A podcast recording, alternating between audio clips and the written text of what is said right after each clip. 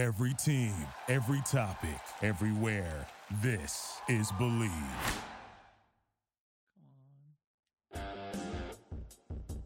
Y ahora, nos abrochamos el cinturón, ponemos la primera velocidad, pisamos el acelerador y comienza el programa.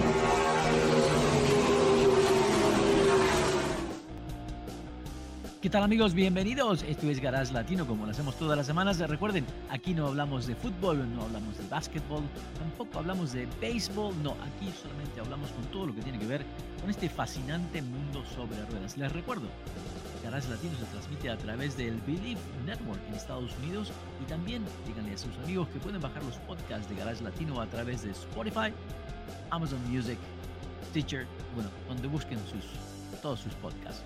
Y siempre pasa algo interesante. Esta semana es la semana del Auto Show en Washington, Washington DC, donde los políticos se dan el, lujo de, ver todos los vehículos nuevos en el mercado. Y bueno, seguro que hay algunos tejes y manejes entre los políticos y las fábricas de autos.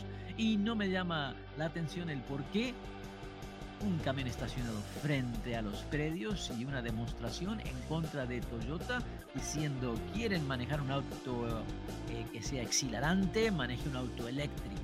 Quieren un auto aburrido, agárrese un Toyota. ¡Wow! Qué, ¡Qué palo! La verdad, no entiendo muy bien esta movida de Citizens. Se llama Public Citizens, una organización sin fines de lucro que se ve que están activos muy políticamente y se ponen en contra de las fábricas de automóviles que no estén de acuerdo con los políticos en Washington, algo que no me parece nada bueno. Pero bueno, mejor dejemos la política de al lado, vamos a tratar de, contarles quién les va a contar, nada más y nada menos que David Logi. Bienvenido, David. ¿Qué tal Ricardo? Estimado público, sean bienvenidos a su casa, Garage Latino. Saludos y un abrazo desde México. Sí, Ah, David, me llama mucho la atención esto que pasó en, Washington.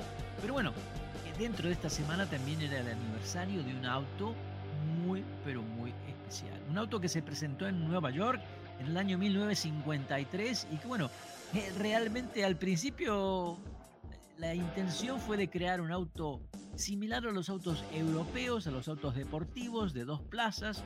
Sí, porque los GIs regresaban de, la Segunda Guerra, bueno, regresaban de la guerra y habían estado estacionados o eh, haciendo su cuartel en Europa. Y ellos querían, ahí vieron lo que son los autos europeos y deseaban algo que les trajera ese desempeño, esa imagen, esa sofisticación.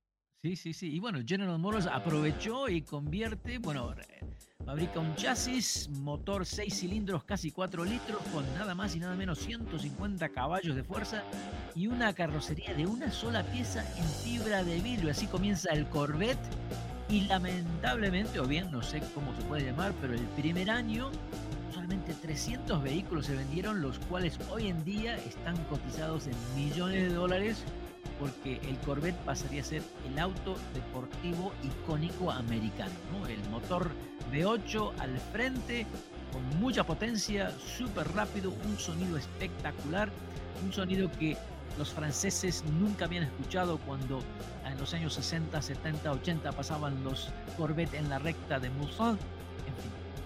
Una historia muy interesante y bueno, en el aniversario Corvette, General Motors presenta un vehículo que nadie, bueno, excepto David Logi, obviamente, solamente él ya lo sabía, pero ahora hay un Corvette híbrido y podría ser el último que tenga un motor de gasolina.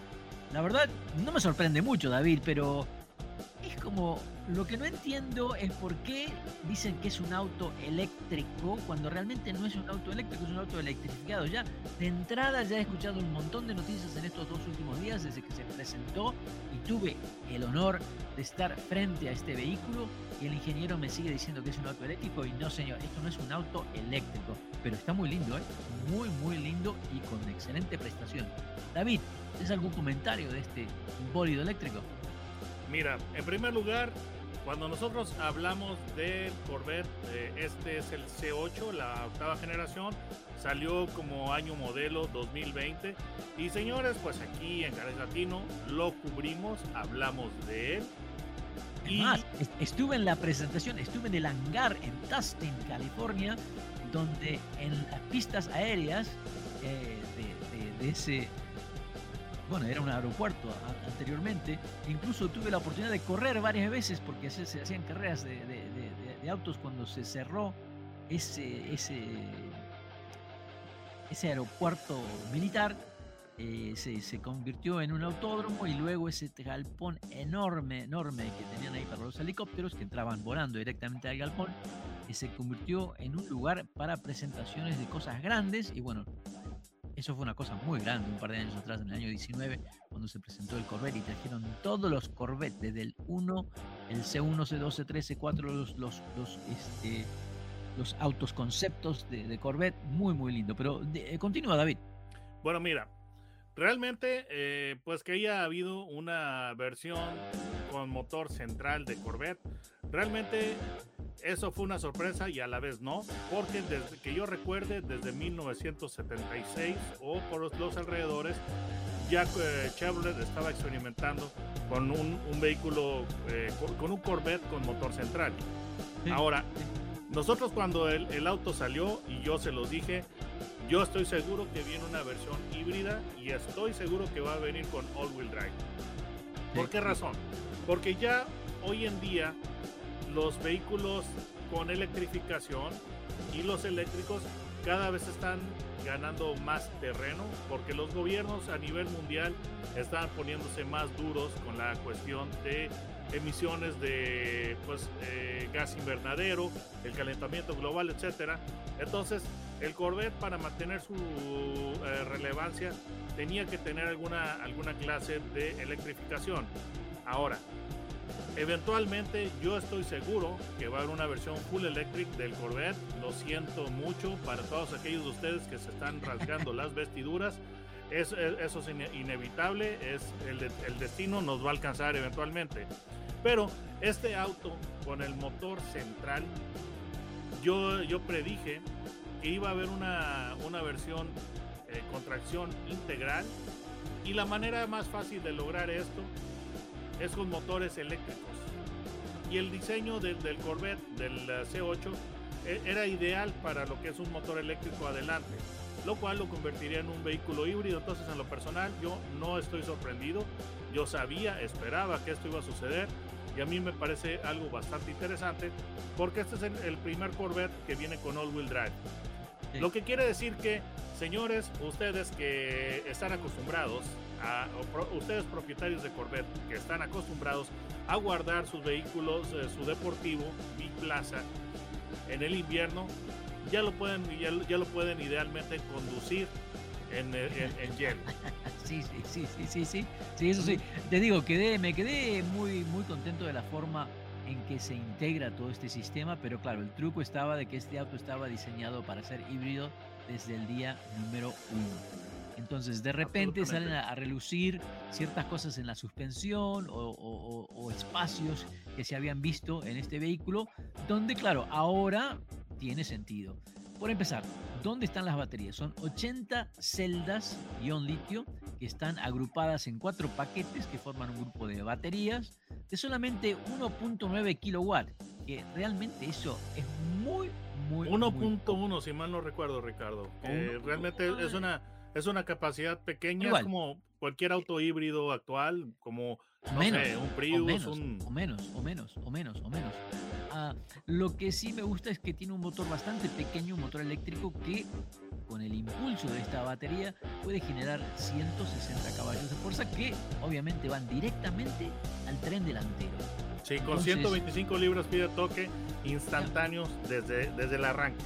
Sí, sí, sí. Así que eso, de la manera que está integrado todo, me parece muy, muy lindo. Claro, una cosa que me llamó la atención y que le pregunté al ingeniero, este, bueno, ¿y estas baterías en el centro del auto, cómo hacen? ¿No se recalientan? Porque obviamente es un sistema que el mismo motor, a través de la regeneración, va cargando estas baterías, pero por la poca capacidad que tienen, son de una carga y descarga muy, muy, muy rápida. Lo que me preocupa la vida útil de estas baterías, ¿no? Pero bueno, en fin, el, coche nuevo no va a tener problemas. Pero eh, estas baterías, claro, donde están, que es prácticamente donde está la palanca, la antigua palanca de cambios, ¿no? En esa, en esa parte central, entre los dos asientos, ahí hay una pequeña pared y dentro de, detrás de esa pared están las baterías, que obviamente ahora hay que enfriarlas. No solamente hay que enfriar las baterías, sino también que hay que enfriar el sistema electrónico que controla las baterías y es el, sistema eh, modular que convierte esta energía para que funcione el motor. Ese motor eléctrico también tiene un radiador para el aceite que circula dentro de él. O sea que un montón de nuevos sistemas de enfriamiento por colocar estas baterías, pero que pareciera que han hecho un muy buen trabajo, no afecta para nada lo que es visualmente al carro. El carro ya se veía muy lindo, hablé con, con, el, con uno de los diseñadores, me explicó los detalles que básicamente utilizan el Y-Body, que ya tenemos en el Z06, con los mismos frenos de, de, de fibra de carbono, que son enormes, carísimos. Opción, opción, como de aproximadamente 8 mil dólares sí, en sí, otras sí, versiones. Que, sí, sí, sí. Eh, los rines son especiales, o sea, especiales. Yo creo que los hicieron con un diseño diferente para que se vea que es el auto eléctrico. Pero en general, visualmente, excepto por los rines, muy difícil. O sea, sería casi imposible de saber que es un auto híbrido. Una cosa que me parece mm, bien porque... El son, hasta que lo escuchas, Ricardo, el sonido.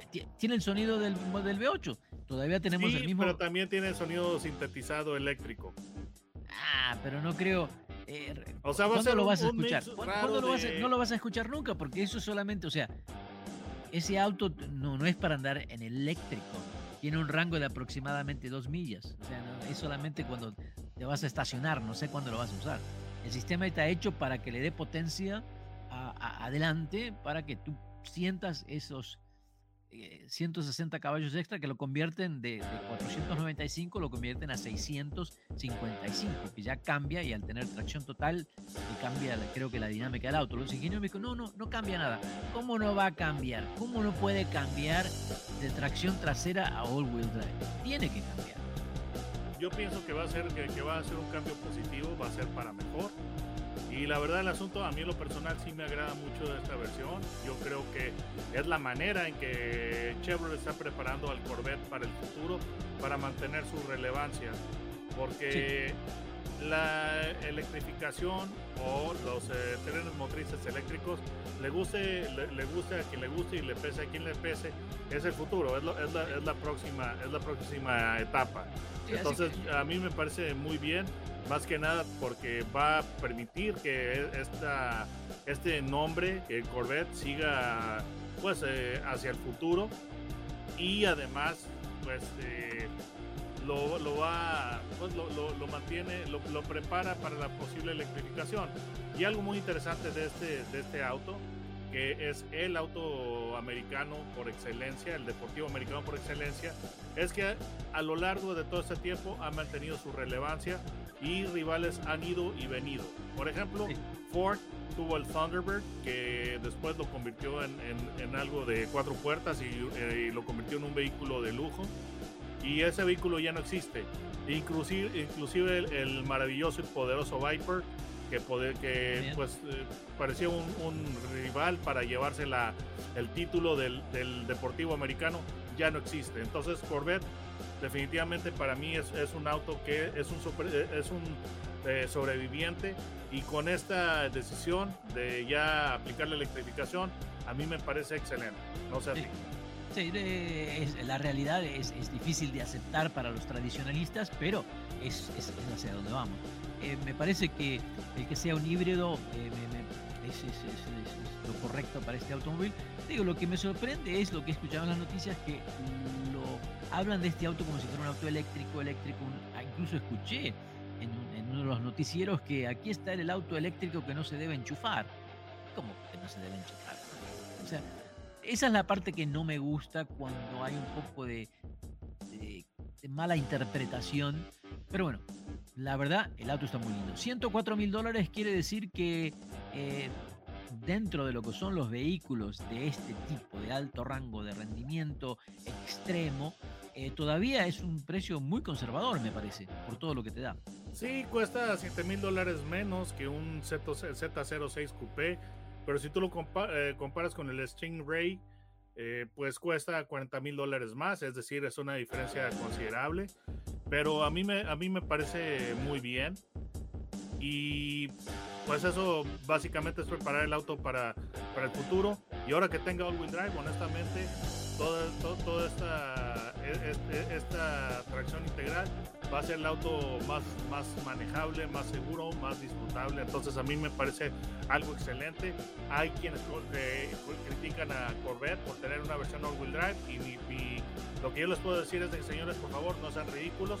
Como no, yo no veo a nadie, eh, a nadie eh, criticando al Porsche 911 por tener una versión carrera 4 es, por favor, o sea, la, gente que quiera, que, quiera decir que esto es, es blasfemo, es sacrílego, señores, por favor, vean a, Porsche que tiene 911 carrera 4. Sí, sí, sí, sí, estoy, de acuerdo contigo, David. Eh, y lo que me gusta es que hace que el Corvette se mantenga en el tope y, que es un excelente competidor. Eh, un buen piloto manejando este Corvette creo que está a la mano con uno de los Lamborghinis, Ferraris y los Porsches. No me cabe duda de eso. Así que muy buen trabajo para la, para la gente de Chevrolet. Lo que me da miedo es cómo será el próximo, la próxima generación, el C9 ya sabemos que va a ser eléctrico, o sea, no queda otra, tiene que ser eléctrico. Así que ese va a ser un cambio muy, pero muy interesante. Pero disfruten este vehículo porque creo que se puede convertir en el último con ese motor V8. Así que hay que aprovecharlo, amigos. Si tienen la posibilidad, estar dentro de sus presupuestos.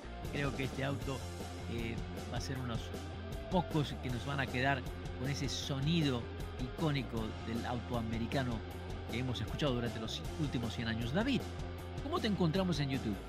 Muy sencillo, pongan en YouTube mi nombre, David Logi, Logi con J, no con G, y, los va y van a ir directo a mi canal. Les recomiendo enormemente que visiten eh, la página de YouTube, que vean los videos que hace David, porque realmente antes de comprar un vehículo es importante tener una opinión de lo que vale o no la pena. Los carros cada vez están más caros y lo peor es de arrepentirse después que ha firmado los papeles de compra-venta. Así que, por favor, Presten atención. Les recuerdo, Garage Latino se transmite a través del Believe Network en Estados Unidos y pueden bajar los podcasts de Garage Latino a través de Spotify o Amazon Music. No se vayan, que ya regresamos. Duraloop es un tratamiento especial para que el aceite no pierda sus propiedades. Duraloop reduce la sedimentación de las partículas nocivas que dañan al motor. Duraloop disminuye la temperatura interna del motor y la fricción de los metales. Duraloop, para que el motor dure más. Thank you for listening. You can show support to your host by subscribing to the show and giving us a five star rating on your preferred platform. Check us out at Believe.com and search for B L E A V on YouTube.